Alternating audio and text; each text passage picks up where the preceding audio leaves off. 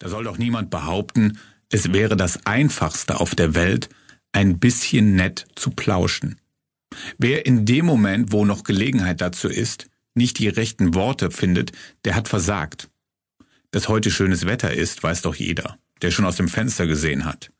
Wie es geht, wird man Tag ein, Tag aus des Öfteren gefragt. Davon wird es nicht besser.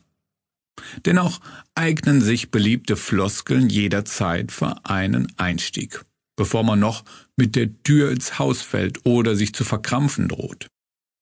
Aber man kann jemanden durchaus auf dem falschen Fuß erwischen, während andere sich bereitwillig darauf einlassen. Der perfekte Smalltalk ist keine Kleinigkeit. Er will beherrscht werden. Manchen scheint es in die Wiege gelegt zu sein. Sie plaudern munter drauf los, ohne sich dabei zu verhaspeln.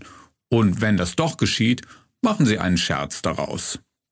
Andere mühen sich mit dem einzigen Erfolg ab, dass sie nur Verlegenheit auslösen, Unverständnis oder gar ein beharrliches Schweigen. Einigen aber macht auch das nichts aus. Sie verstehen es aus jeder Notlage Tugendhaftes gewinnen zu können. Die Fähigkeit dazu mag Gott gegeben sein. Sie lässt sich auch aneignen, wenn der Schöpfer es mit einem in dieser Beziehung nicht allzu gut gemeint haben sollte. Trainieren Sie, was Ihnen schwerfällt.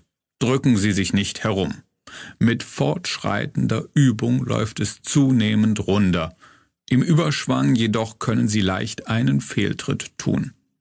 Davor sollten Sie sich hüten. Gehen Sie mit Bedacht heran. Nicht auf glattes Eis begeben. Verfassen Sie zur Not ein kleines Memo, um im Ernstfall nicht zu straucheln. Sie brauchen keine Wissenschaft daraus zu machen.